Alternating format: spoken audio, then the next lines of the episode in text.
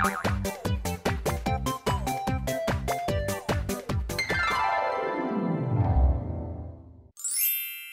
Hello，大家好，我是 Elsa。我们今天来回答网友的问题。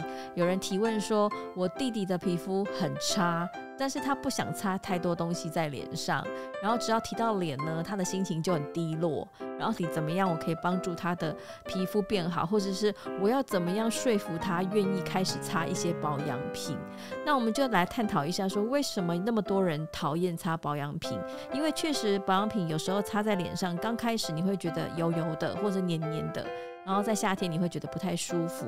那有的人呢，是因为怕花钱，因为觉得自己已经被骗很多次了。网络上看到的广告都很神奇，可是擦在自己的脸上好像都没有什么改善。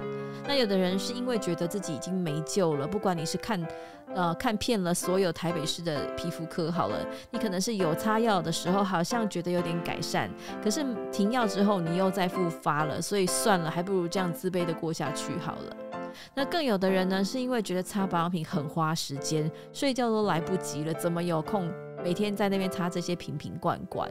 那当然，如果你的皮肤状态没有什么问题的话，你是可以选择偷懒不保养。但是如果你的皮肤已经有状况，连你自己都不想照镜子，或者是你跟别人讲话的时候是不想抬头看别人的，或者是不想跟人家四目交接的话呢，表示说你的皮肤的状况其实已经在。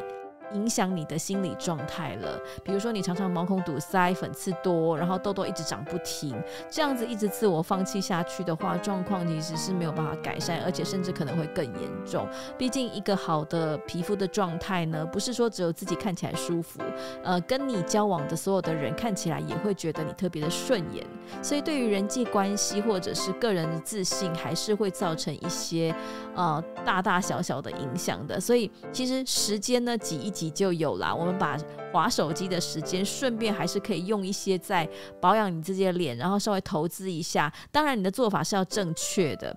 那这样子呢，你就会觉得说，诶，我的脸变亮了，我的人生好像也开始发光了。那到底怎么做才是正确的保养？这个我们日后会一一的跟大家分享哦。请立刻上网搜寻粉刺达人艾莎古萨，免费线上保养咨询等着你哦。